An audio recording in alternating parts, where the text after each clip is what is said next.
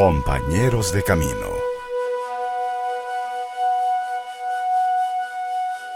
Y ahora le invitamos a compartir la vida de uno de nuestros compañeros de camino. Escuchemos con atención. Le invito a que abramos las páginas de nuestro santoral, el libro de oro de ejemplos de vida y de santidad de nuestra Madre la Iglesia, hoy el día 10 de enero recuerda la memoria de Sor Ana de los Ángeles Monteagudo, religiosa peruana de la Orden de los Predicadores. Sor Ana había nacido en la ciudad de Arequipa, Perú, a inicio del siglo XVII y según la costumbre de la época fue internada en el monasterio local para su educación e instrucción.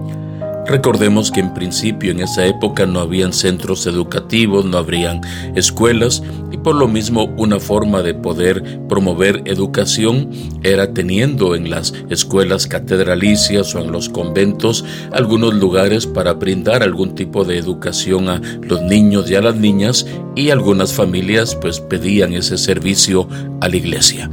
Por eso ella fue internada en el monasterio local para su educación e instrucción. Dicho monasterio pertenecía a la rama femenina de la Orden de los Predicadores, las hermanas dominicas. Al hacer su educación ahí, precisamente, y al concluir, terminó su formación humana y espiritual y regresó al hogar a petición de sus padres, quienes querían darla en matrimonio. Pero ella se opuso a la voluntad de sus padres y expresó el deseo que ella tenía en su corazón de ser monja. Ana no descubría mayor agrado en los halagos del mundo, ni le interesaba tampoco la idea de un ventajoso matrimonio. Ella quería entregarle su vida a Cristo y nada más. Estaba dispuesta a defender su ideal frente a la indignación de sus padres. Y cuenta la historia que un día, estando en la casa de la familia, tuvo una visión en la cual Santa Catalina de Siena, también monja dominica, le mostraba el hábito de las monjas de su congregación. Para Ana, aquella fue una confirmación de su llamado, que luego se convertiría en un poderoso argumento para ingresar al monasterio. Sus papás intentaron disuadirla, le ofrecieron joyas, vestidos, comodidades, pero ella mantuvo su postura con firmeza y con el paso de los años su papá sería el primero en aceptar el deseo de la hija, mientras su madre desconsolada dio consentimiento posterior, aunque le puso una condición, nunca más regrese a casa. Ingresó al monasterio, hizo sus votos con el nombre de Sor Ana de los Ángeles. En el convento, que ya será su casa definitiva, mantuvo siempre un espíritu sereno y sobrio con mucho entusiasmo. No era un secreto lo feliz que se sentía al poder seguir el itinerario espiritual de Santo Domingo de Guzmán y de Santa Catalina de Siena. Con el paso de los años, Sorana llegó a ser maestra de novicias, es decir, de las muchachas que se están preparando para hacer sus votos religiosos, y poco tiempo después elegida superiora, con el título de priora, es decir, la primera. Muchas historias se cuentan sobre aquel período. Por ejemplo, se dice que Sorana, que siempre se sentía incapacitada para el puesto, el más alto del monasterio, ella repetía continuamente, hago mi mejor esfuerzo para servir a Dios en el lugar que Él me ha confiado. Le tocó vivir momentos difíciles, pero ella siempre confiando firmemente en el Señor promovía el vivo deseo de la santidad.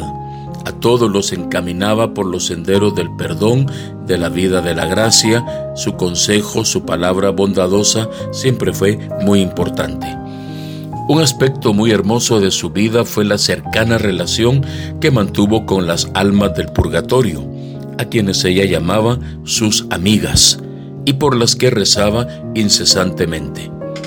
De esta forma, iluminando la piedad ancestral por los difuntos con la doctrina de la Iglesia y siguiendo el ejemplo de San Nicolás de Tolentino, extendió su caridad a los difuntos con la plegaria, la oración.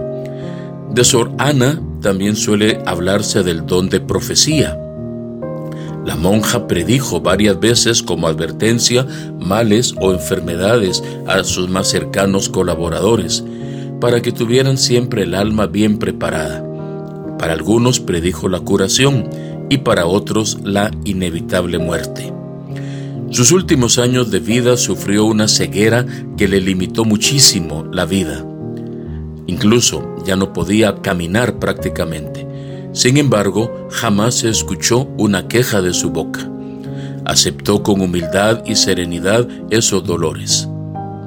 Sor Ana de los Ángeles murió un día como hoy, 10 de enero del año 1686, a la edad de 83 años de edad. Diez años después de su muerte, su cuerpo fue exhumado encontrándose en buen estado incluso con cierta flexibilidad de músculos y articulaciones, expidiendo incluso un aroma fresco. Su cuerpo estaba incorrupto. Poco tiempo después empezaron a reportar numerosos casos de personas que por encomendarse a su intercesión o tocar alguna reliquia de la santa recibían la gracia de la curación. Esto motivó a las monjas de su convento a que iniciaran el proceso de beatificación de Sor Ana.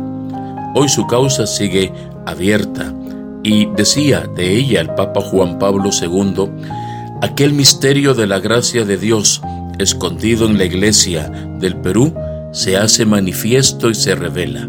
Es Sor Ana de los Ángeles, la beata de la iglesia.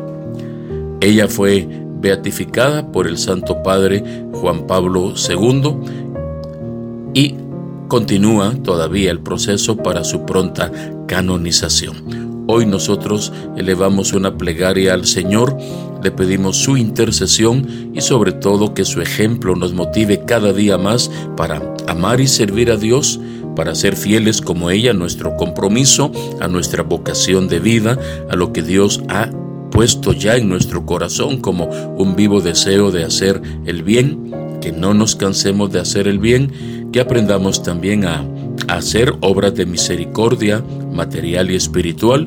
Una de las obras de misericordia espiritual es orar por vivos y difuntos. Ella es un vivo ejemplo de eso, oraba incesantemente por las almas de los difuntos, las almas del purgatorio, que ese sea también un buen ejemplo para cada uno de nosotros, sobre todo su ejemplo de paciencia y perseverancia en la salud y en la enfermedad, ser fieles y fuertes hasta el final, y que Sor Ana de los Ángeles hoy ruegue por nosotros. Hemos escuchado la vida, el ejemplo y la santidad de un compañero de camino no olvidemos que todos los fieles cristianos de cualquier condición y estado, fortalecidos con tantos y tan poderosos medios de salvación, son llamados por el Señor, cada uno por su camino, a la perfección de aquella santidad con la que es perfecto el mismo Padre. Gracias por su sintonía. Imitemos el ejemplo de nuestros compañeros de camino